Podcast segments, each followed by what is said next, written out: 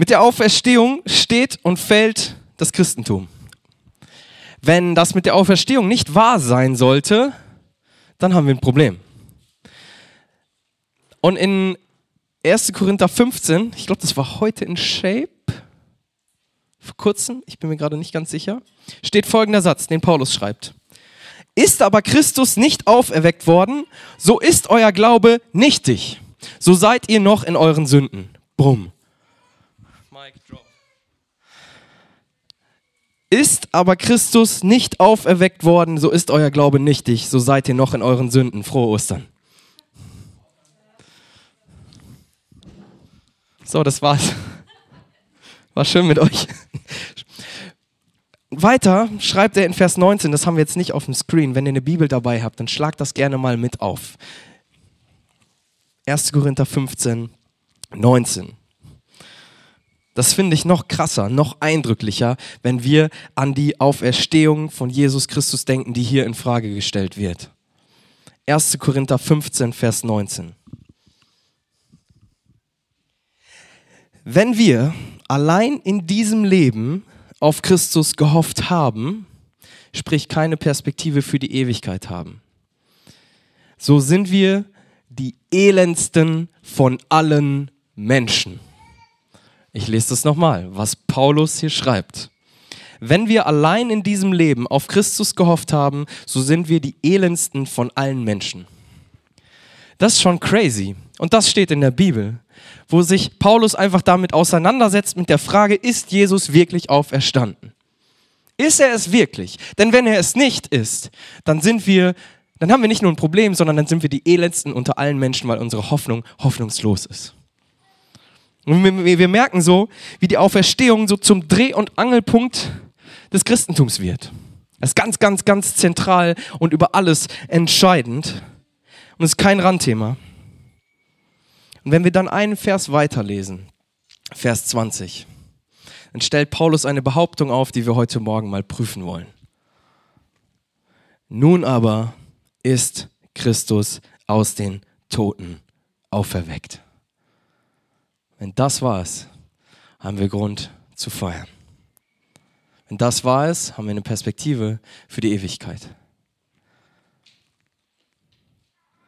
Wir stellen uns dieser Frage.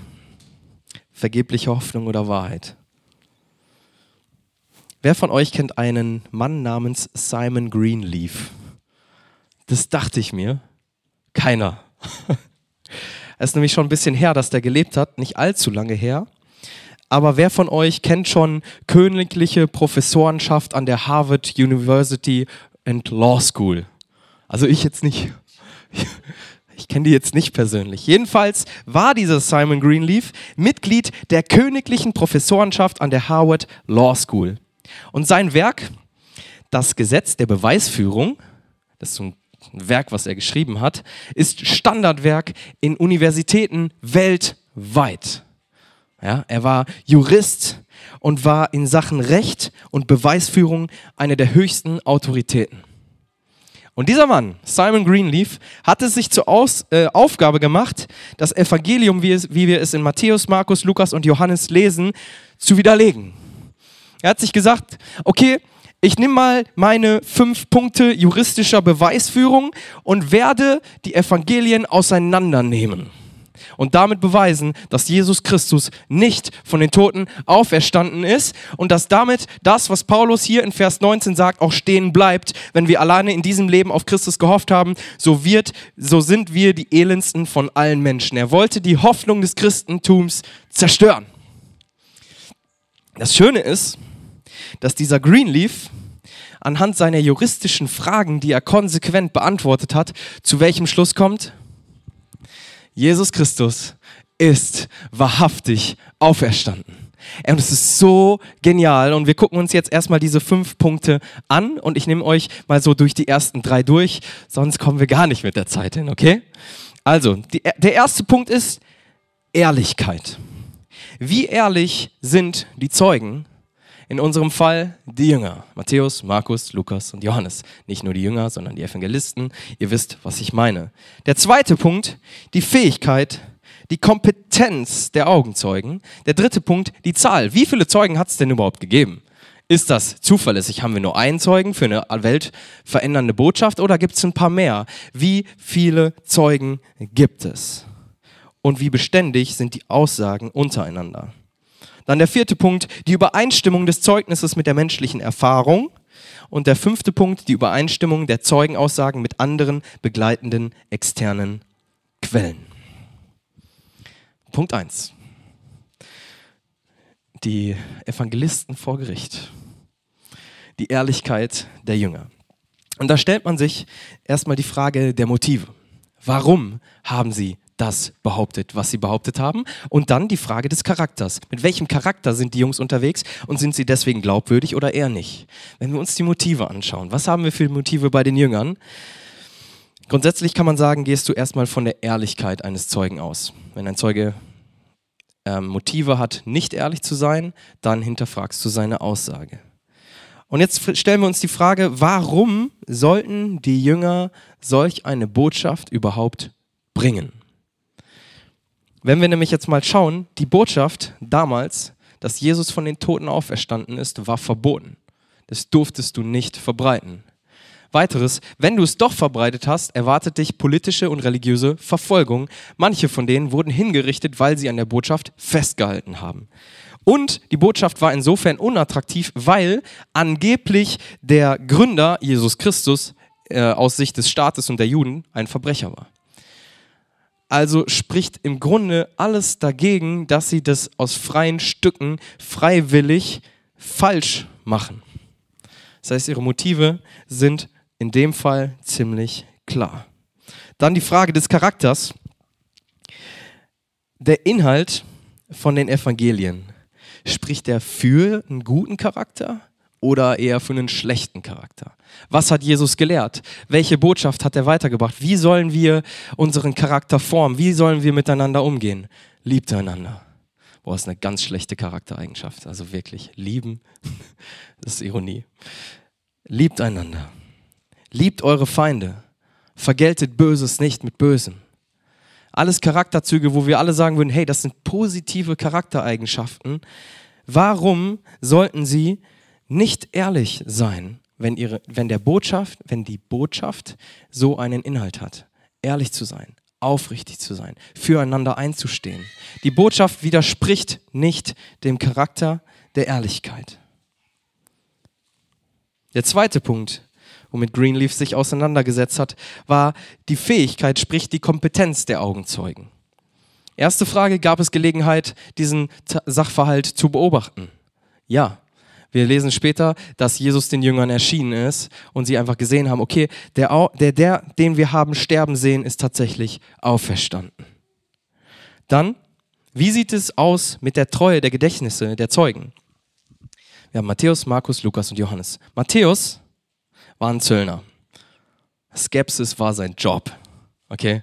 Die Leute, die mir da entgegenkommen, haben sie wirklich das Geld, was sie, was sie mir schulden oder ist es zu wenig? Was ist mit dem Typen? Kann ich dem vertrauen? Und so weiter. So war Matthäus unterwegs. Das war sein, sein Beruf. Und ich glaube, mit einer ähnlichen Skepsis ist er auch an diese Dinge drangegangen, die, die passiert sind.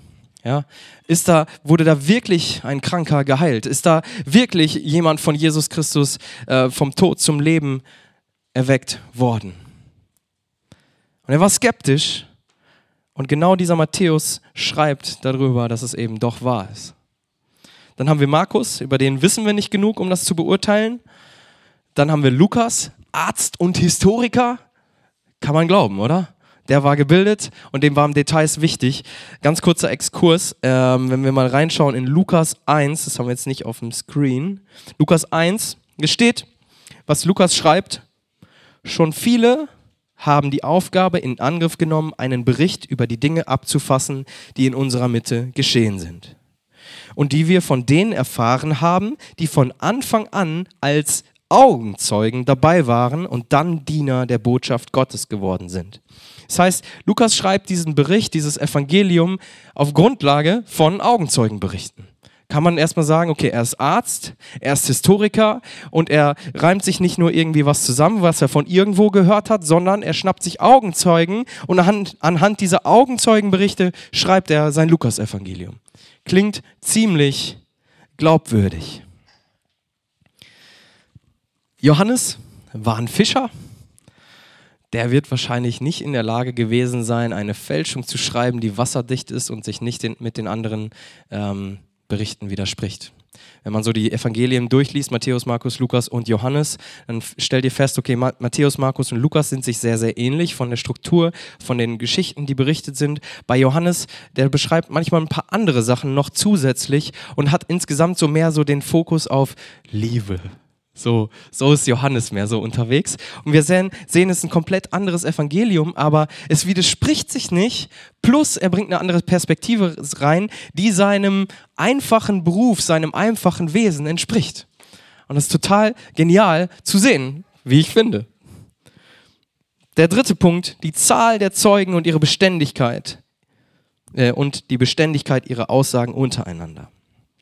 Da schauen wir jetzt erstmal rein in 1. Korinther 15, Vers 3 und folgende. 1. Korinther 15, 3 folgende. Denn ich habe euch vor allem überliefert, was ich auch empfangen habe, dass Christus, und jetzt kommt das Zeugnis, für unsere Sünden gestorben ist nach den Schriften und dass er begraben wurde und dass er auferweckt worden ist am dritten Tag nach den Schriften und dass Kephas, das ist Petrus, dass er Kephas erschienen ist, dann den Zwölfen. Danach erschien er mehr als 500 Brüdern auf einmal, von denen die meisten bis jetzt übrig geblieben sind, einige aber entschlafen. Mit anderen Worten sagt er hier, Freunde, ich erzähle euch hier gerade das Zeugnis, dass Jesus gestorben und auferstanden ist, so wie es vorausgesagt ist. Und wenn ihr mir nicht glaubt, da sind 500 Leute, denen er begegnet ist. Fragt sie doch selbst. Ey, da ist, da sind Augenzeugen da. Fragt sie. Und wenn er das zu seiner Zeit geschrieben hat, dann wusste er, wie wir es gerade gelesen haben, okay, die leben noch, die können die wirklich fragen. Und wenn sie sie fragen und das Ganze stimmt nicht und ich habe ihnen einen vorgegaukelt, dann habe ich ein Problem. Dann ist meine ganze Autorität in, äh, untergraben. Und so sehen wir, auch Paulus hat hier allen Grund, ehrlich zu sein. Und zu erwähnen, dass es 500 Zeugen gibt, zeigt, es ist ein weiteres Indiz dafür, dass diese Botschaft wahrhaftig wahr ist. Und dann argumentiert Greenleaf folgendes, wo wir ja wissen, dass unter den Evangelien sich so manche Sachen im ersten Augenblick zu widersprechen scheinen. Die Diskrepanzen, also Unstimmigkeiten zwischen den Berichten der Evangelisten bei vorsichtiger Untersuchung werden nicht als genügend erachtet, um das Zeugnis zu entkräften und zu annullieren. Manche Widersprüche bei genauerer Untersuchung zeigen eher eine Übereinstimmung. Es gibt keinen Hinweis bei fairer und gerechter Kritik, dass sie dem nicht standhalten würden. Ich finde es so gut, dass einer, der versucht, das zu widerlegen, zu dem Schluss kommt, wenn man ehrlich mit sich selbst ist und konsequent mit sich selbst ist, dann ist es wahr. Und so kommt dann ein ehemaliger US-Vorsitzender des höchsten Gerichts Supreme Court Justice in Fuller zu der Schlussfolgerung. Die existierenden Belege für die Auferstehung Christi sind für mich befriedigend. Ich habe sie aus der juristischen Sichtweise nicht geprüft, aber Greenleaf hat es getan und er ist die höchste Autorität, was Beweisführung in unseren Gerichten angeht. Wenn das mal nicht ein Zeugnis ist, ich finde es so stark, so krass. Weißt du, selbst wenn du heute Morgen hier sitzt und du hast keine Gotteserfahrung in deinem Leben gehabt, selbst wenn du noch nie in deinem Leben erlebt hast, okay, Gott hat in mein Leben eingegriffen, Gott ist wahrhaftig, allmächtig in meinem Leben präsent, selbst wenn du das nicht hattest, hast du guten und vernünftigen Grund, das zu glauben. Es gibt vernünftige historische und in dem Fall gerichtlich-juristische Gründe zu glauben, dass Jesus wahrhaftig von den Toten auferstanden ist. Und wisst ihr, was ich interessant finde? Bei allen Religionen, die wir Sekten nennen, hast du ganz oft viele Übereinstimmungen mit dem christlichen Glauben. Ganz, ganz viele.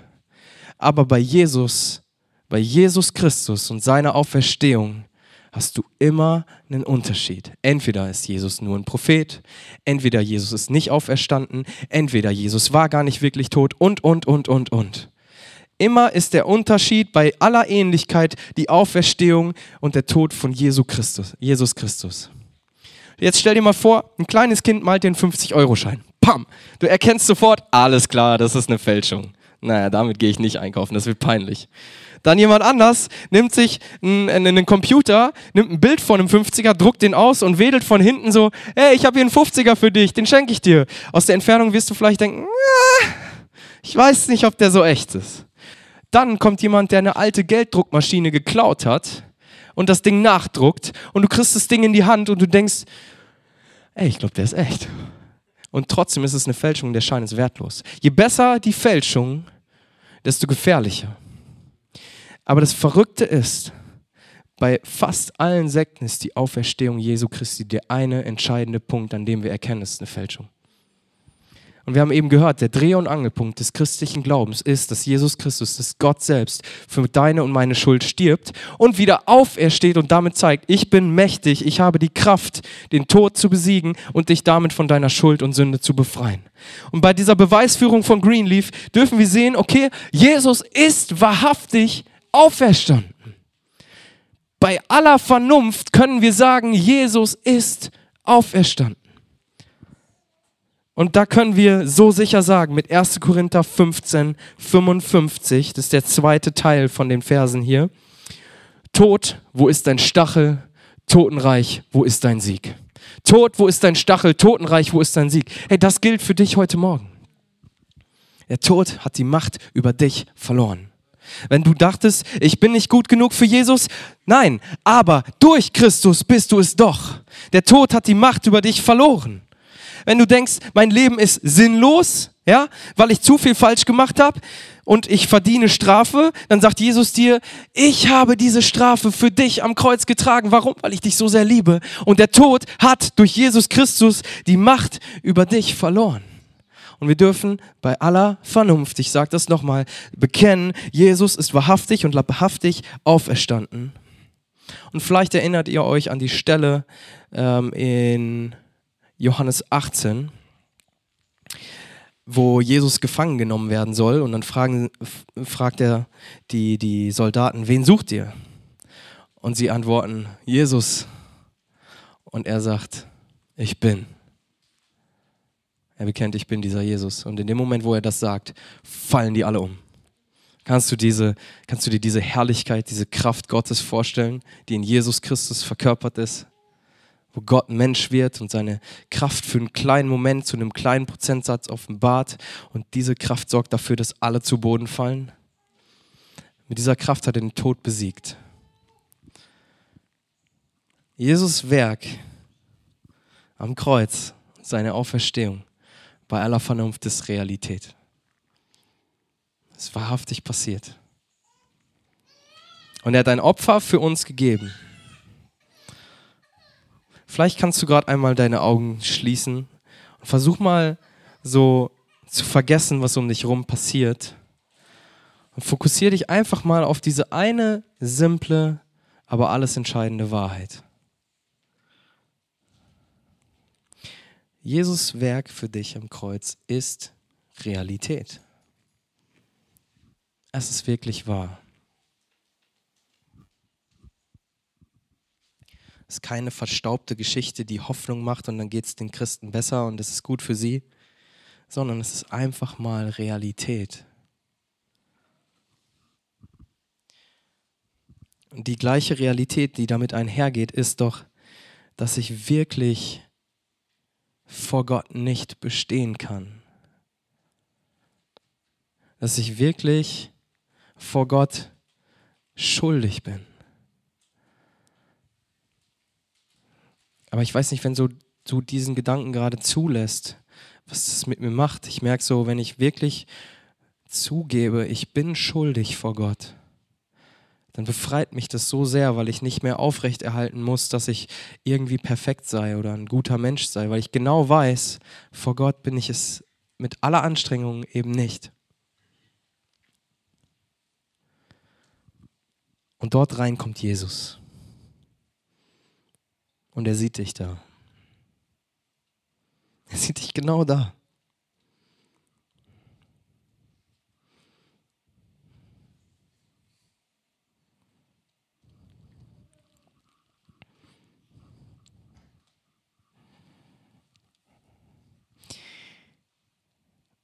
Und er sagt dir,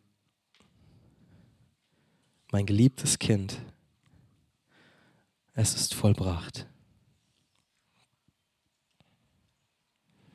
Ich habe es vollbracht. Deine Schuld existiert nicht mehr. Der Schuldschein ist gestrichen. Deine Schuld ist dir vergeben, mein geliebtes Kind.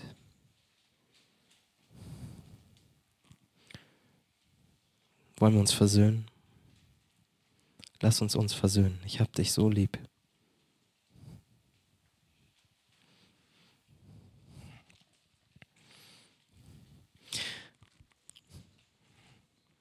Lass uns mal reinschauen in Römer 8, 35 bis 39.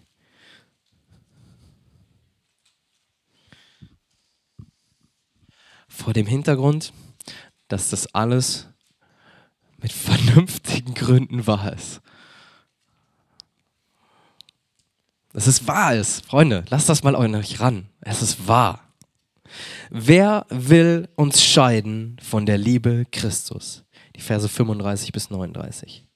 Drangsal oder Angst oder Verfolgung oder Hunger oder Blöße oder Gefahr oder Schwert. Wie geschrieben steht, um deinetwillen werden wir getötet den ganzen Tag, wie Schlachtschafe sind wir geachtet. Aber, und ich liebe das, wenn in der Bibel irgendwo ein Aber steht.